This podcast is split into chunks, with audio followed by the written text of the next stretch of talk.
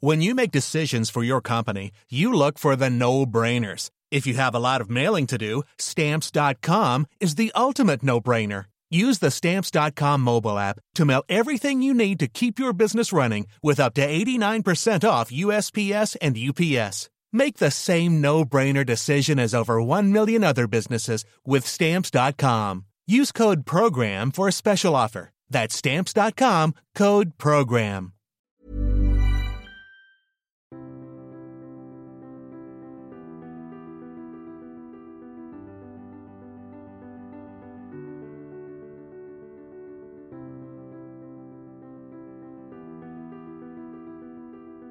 Olivier Battistini, bonjour. Vous êtes maître de conférence HDR à l'Université de Corse. Vous êtes également euh, membre du Labiana que vous dirigez, qui est un laboratoire d'histoire et de philologie du politique, puisque vous vous intéressez, c'est votre objet d'étude, la Grèce ancienne et la politique de la Grèce ancienne. Vous avez écrit de nombreux ouvrages à ce sujet. Je pense par exemple au présocratique et Platon chez Fernand Nathan, par exemple, La guerre, chez Nil, Les saisons de la loi chez Klingsik.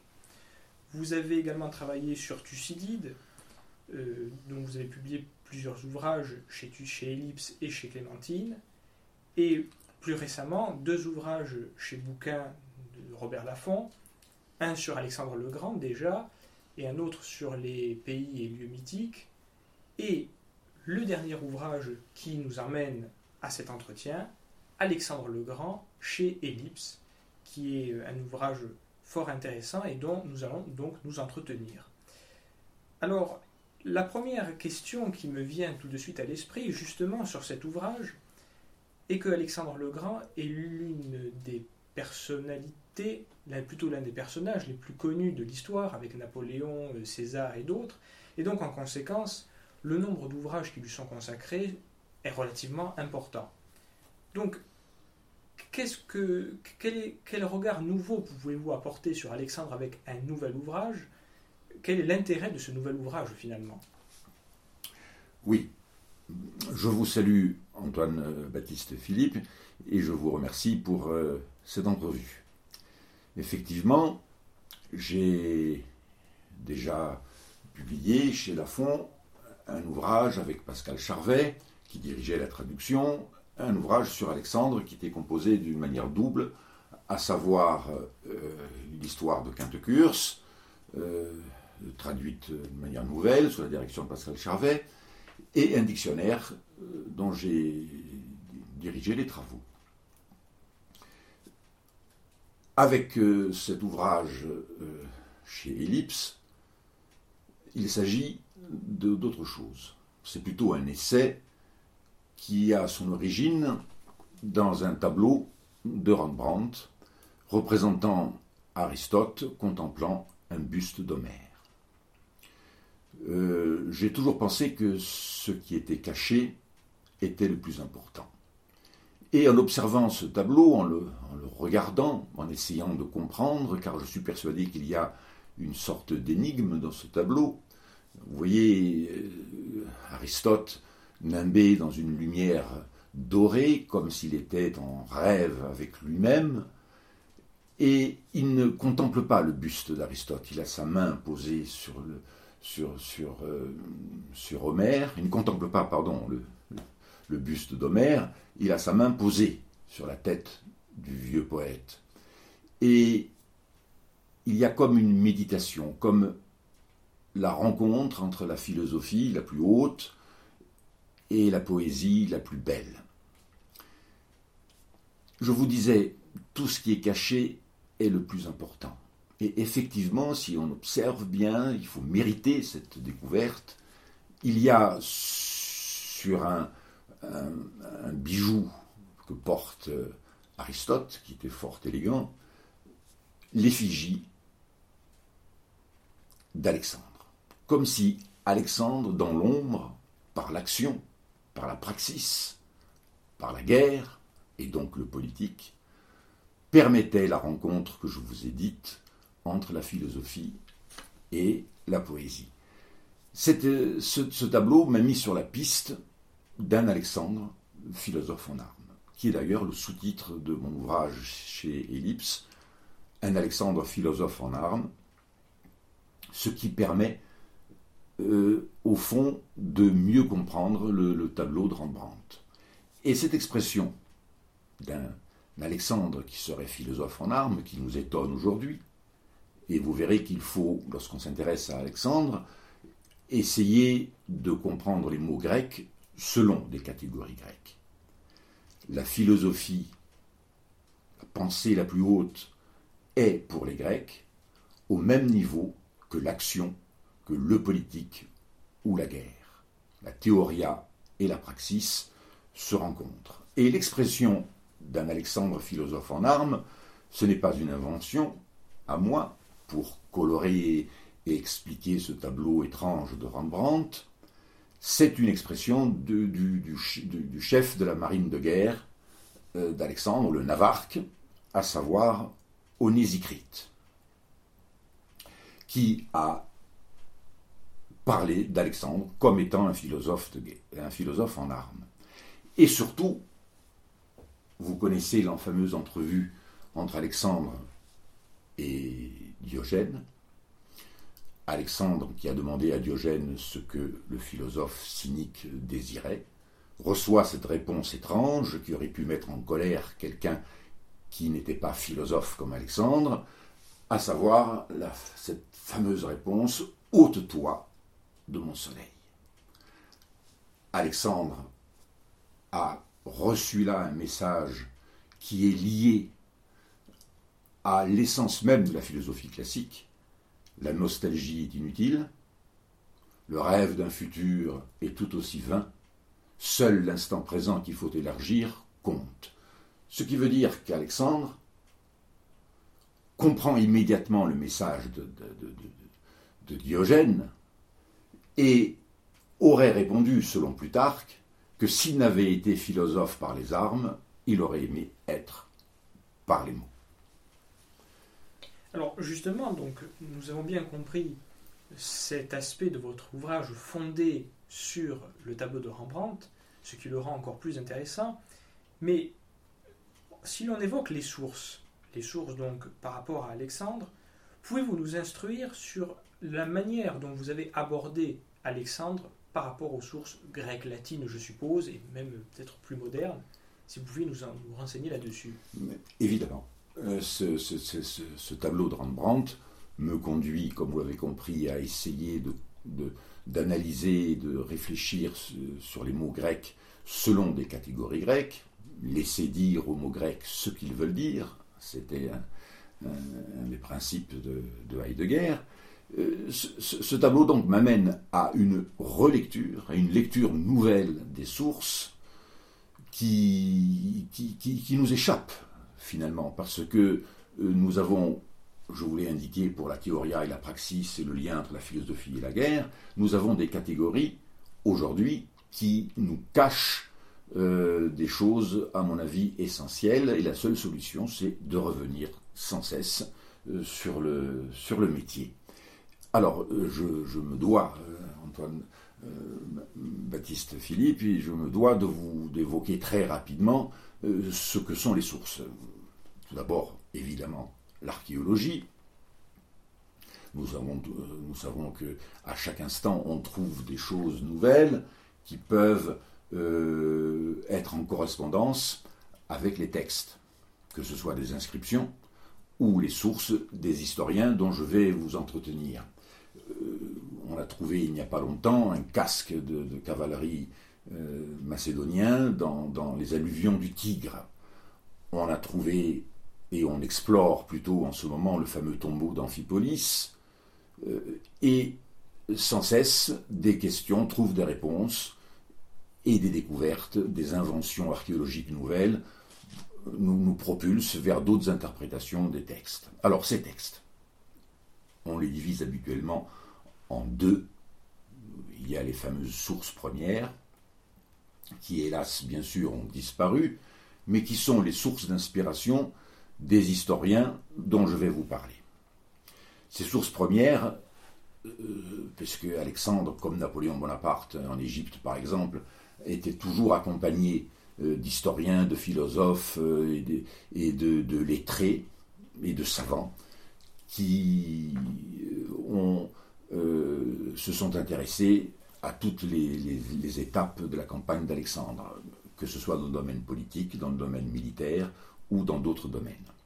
Ces sources premières, ce sont les textes des historiens compagnons d'Alexandre. Et les éphémérides, ainsi que les textes des bématistes, les fameux arpenteurs.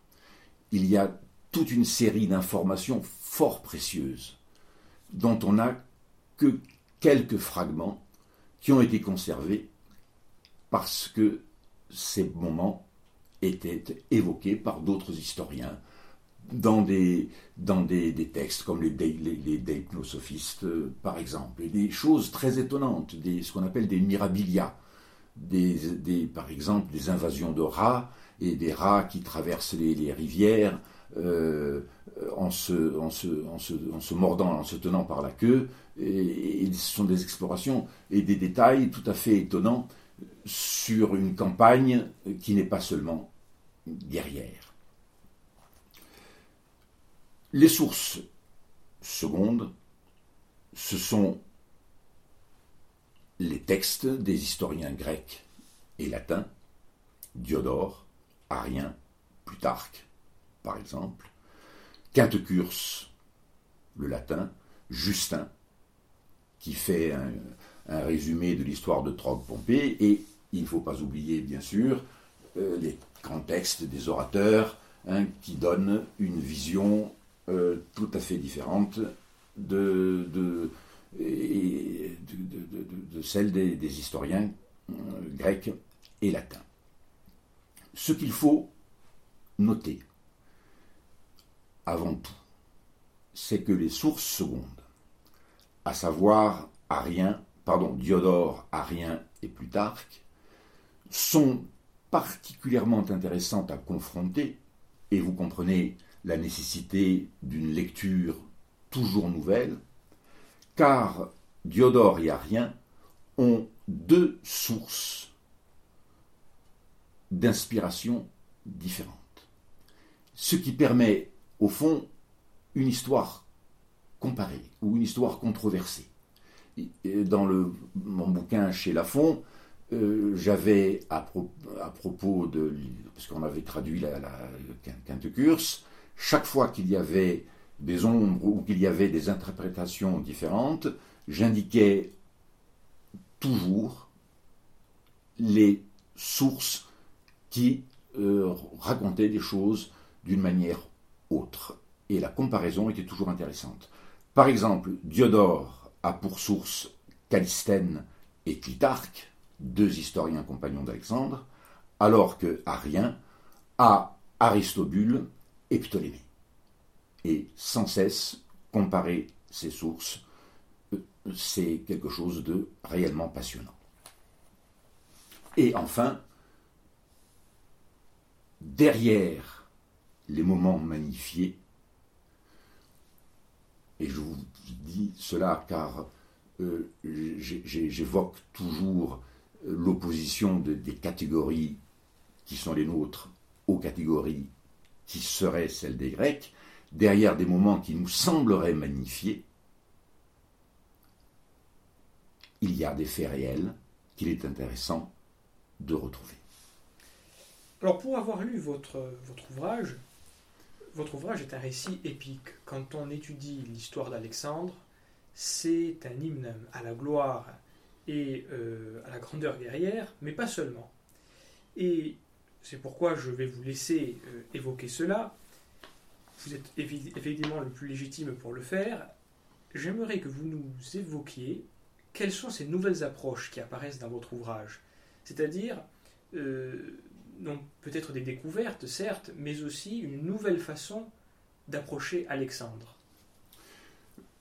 Oui, les, les exemples, je pourrais vous en donner de nombreux. La raison essentielle de ces nouvelles lectures, vous l'avez compris, c'est d'essayer de saisir un Alexandre selon des catégories grecques Un Alexandre donc lié euh, à l'art de la guerre grecque, un Alexandre lié à la pensée, à la philosophie même des Grecs, mais un Alexandre qui aurait une double nature. On en parlera euh, tout à l'heure. Une double nature, à la fois Apollon et Dionysos. Et ce lien entre la philosophie et la guerre, au cœur même du tableau de Rembrandt, ce lien-là est au cœur même de ma volonté de découvrir un Alexandre qui, de toute manière, toujours nous échappera, mais un Alexandre moins faux.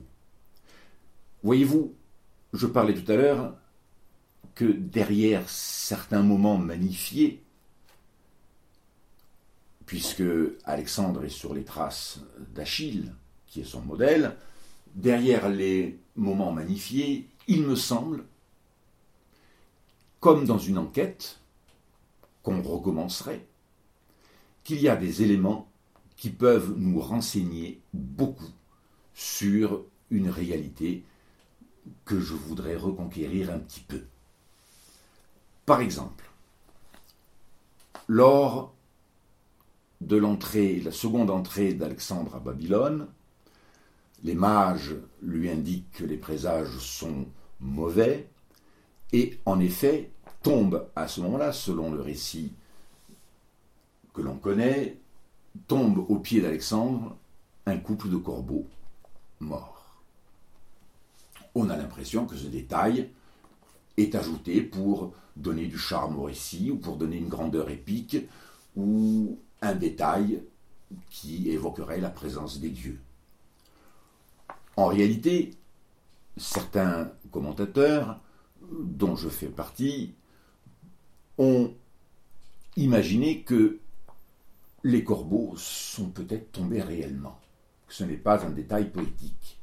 Et si ces, corbeaux sont tombés euh, réellement, cela me permet de faire le lien avec une des théories qui expliquerait la mort d'Alexandre par la fièvre du Nil.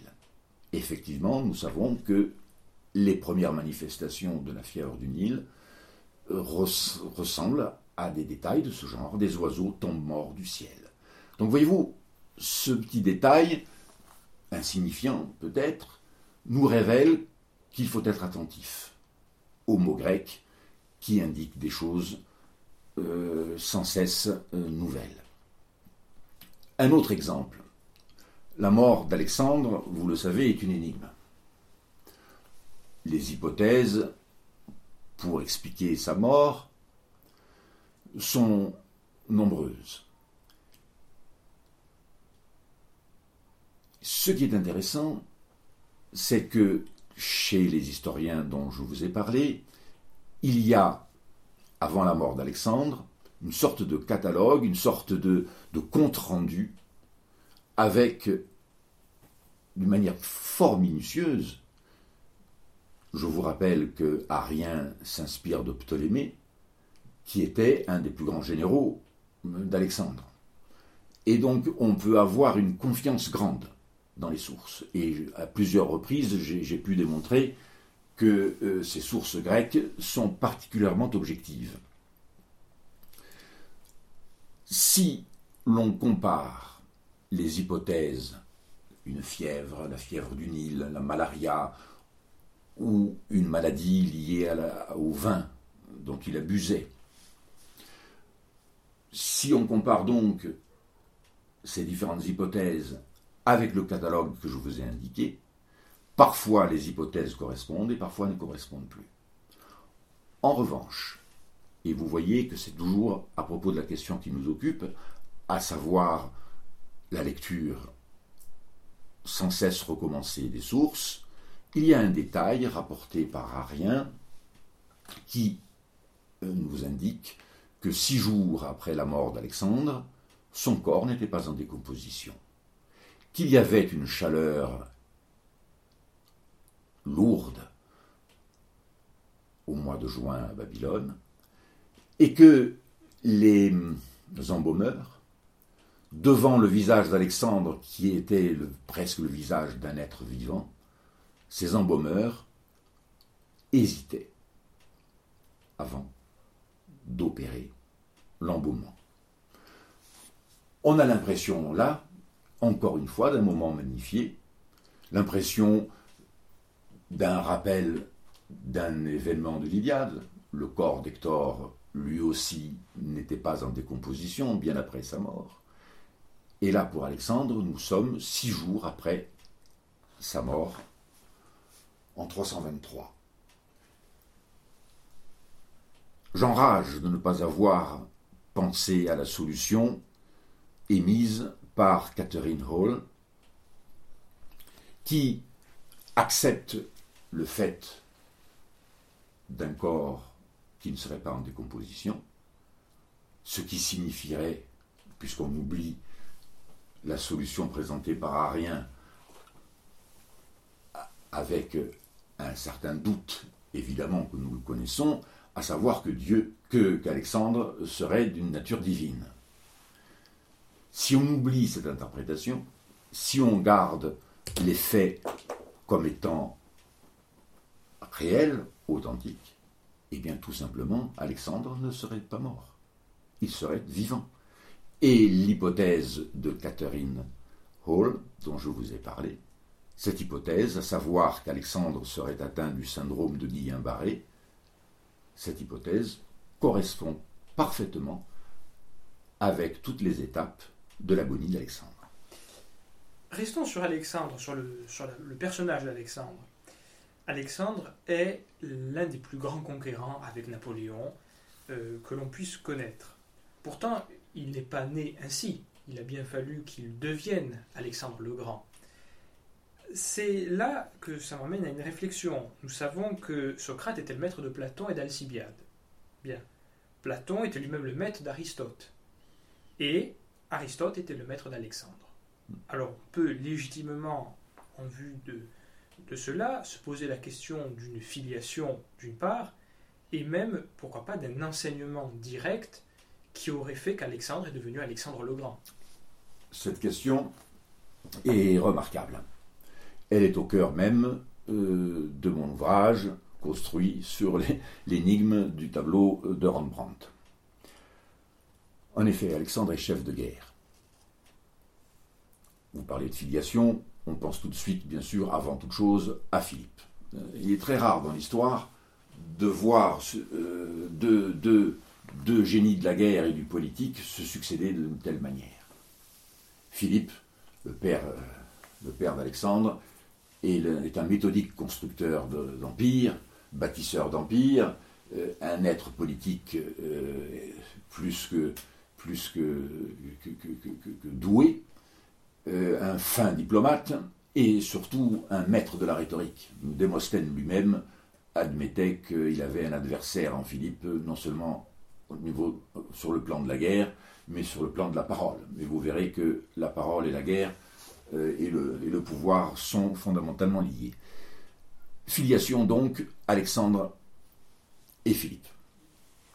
Mais vous avez parlé de Socrate, qui était le maître d'Alcibiade et de Platon, Platon maître d'Aristote, et Aristote le maître d'Alexandre.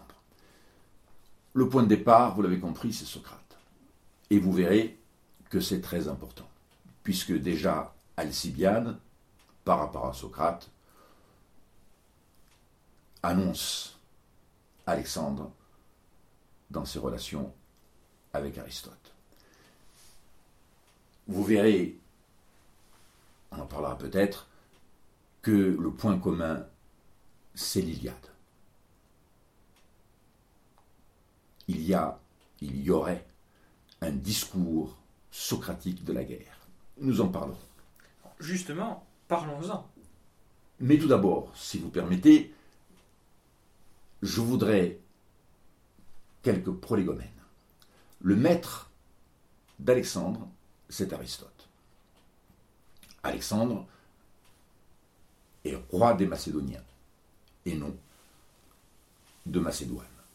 Ce qui veut dire nous le verrons tout à l'heure sans doute, que le débat et la parole sont essentiels et que le pouvoir d'Alexandre est quelque chose qui est en devenir, en métamorphose, jamais quelque chose d'établi.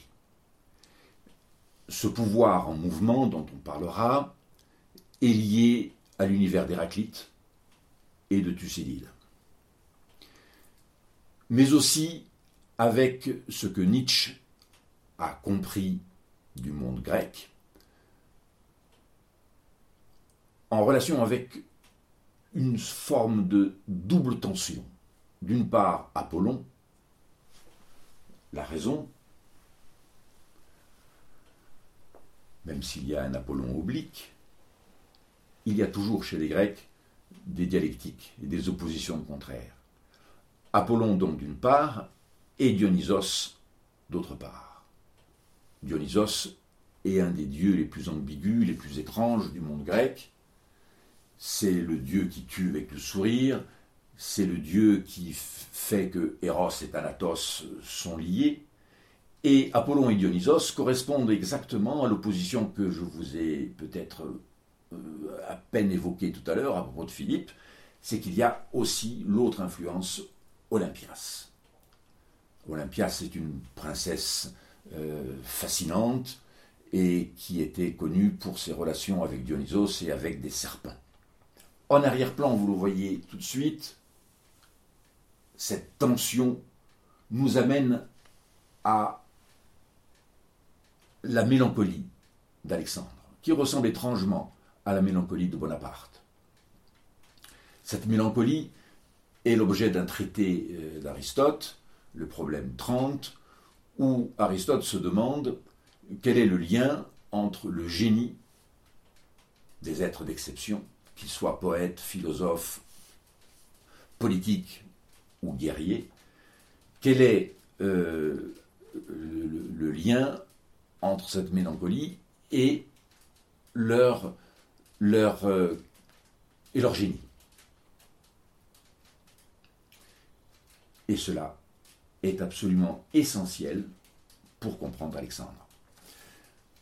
L'enseignement d'Aristote, puisque c'est ça l'essentiel de votre question, mais il fallait évoquer ces paysages en arrière-plan, à savoir Apollon Dionysos, euh, Philippe et Olympias, et la fameuse mélancolie, qui permet de comprendre pourquoi Alexandre a toujours ce désir d'infini.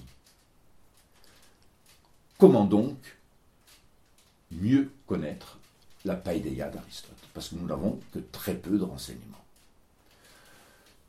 J'ai tenté un a c'est-à-dire essayer de reconstituer, et j'y ai réussi un petit peu, reconstituer les différents éléments de l'enseignement d'Aristote à partir des actions et des paroles d'Alexandre au cours de sa campagne. Découvrir, par exemple, ce qu'est la filia.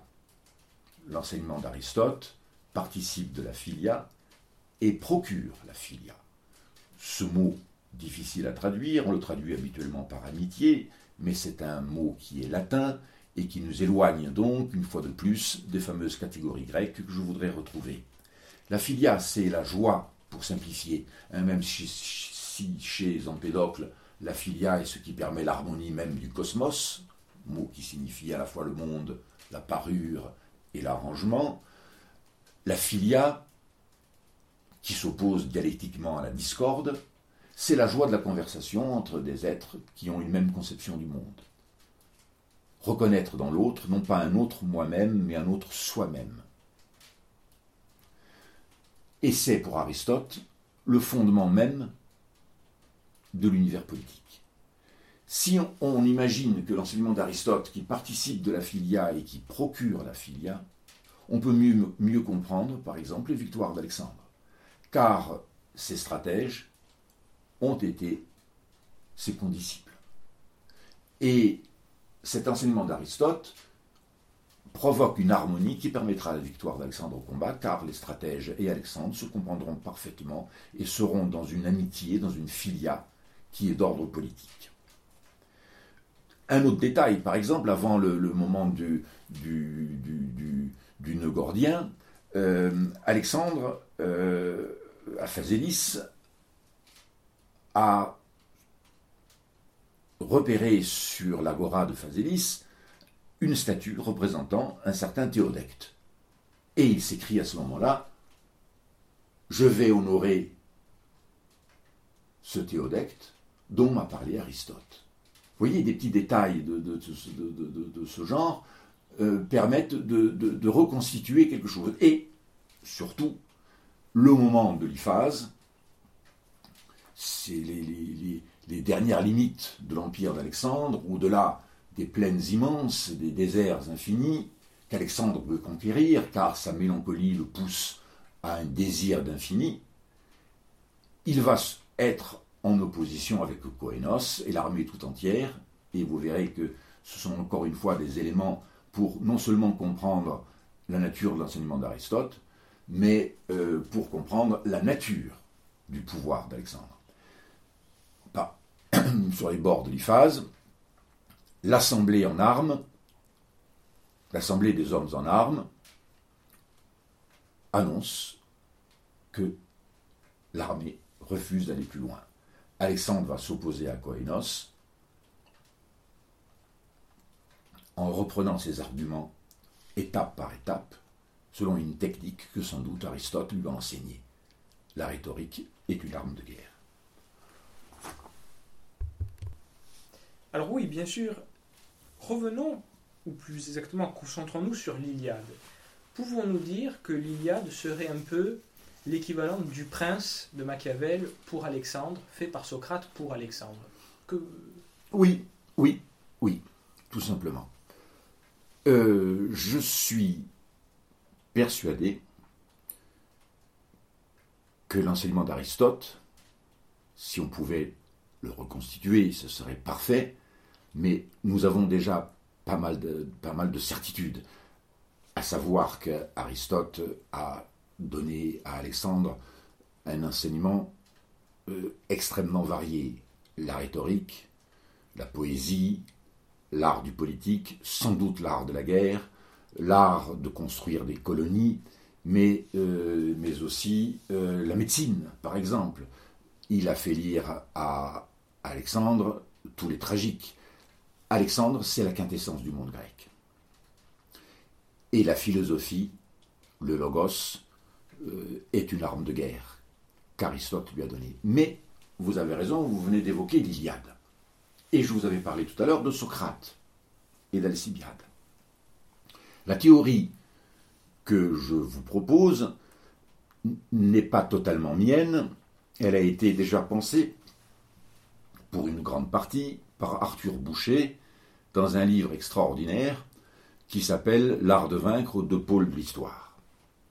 L'idée d'Arthur Boucher, qui est à la fois un général, mais un helléniste, un fin traducteur de Xénophon, un fin connaisseur de la langue grecque, et qui a imaginé que Socrate aurait découvert dans l'Iliade un traité de tactique, un traité de stratégie secret. Tous les livres les plus importants, vous parlez tout à l'heure du prince hein, de Machiavel, tous les livres ont, quand ils sont aussi essentiels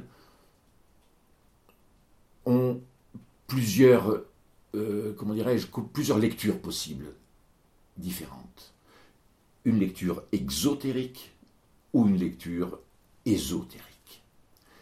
Il est évident que pour Socrate, si l'Iliade est un traité de tactique, c'est un traité de tactique que seuls les initiés peuvent découvrir un petit peu comme dans le tableau de Rembrandt tout à l'heure, tout ce qui est important est caché. L'idée d'Arthur Boucher est que Socrate aurait révélé à Alcibiade l'Iliade comme un traité de tactique. Et c'est le cas également pour Alexandre. Ce qui fait que dans mon livre, j'ai réinterprété, réinterprété excusez-moi, et relu toutes les victoires d'Alexandre à partir de ce principe. Alexandre, vainqueur car élève d'Aristote, disait Plutarque, parce que, tout simplement, l'Iliade permet ces victoires.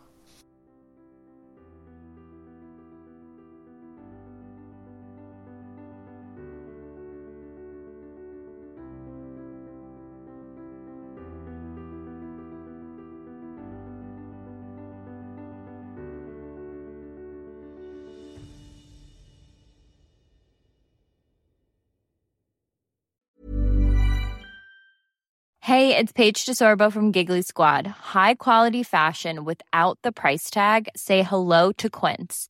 I'm snagging high-end essentials like cozy cashmere sweaters, sleek leather jackets, fine jewelry, and so much more. With Quince being 50 to 80% less than similar brands. And they partner with factories that prioritize safe, ethical, and responsible manufacturing. I love that. Luxury quality within reach. Go to quince.com slash style to get free shipping and 365 day returns on your next order. Quince.com slash style.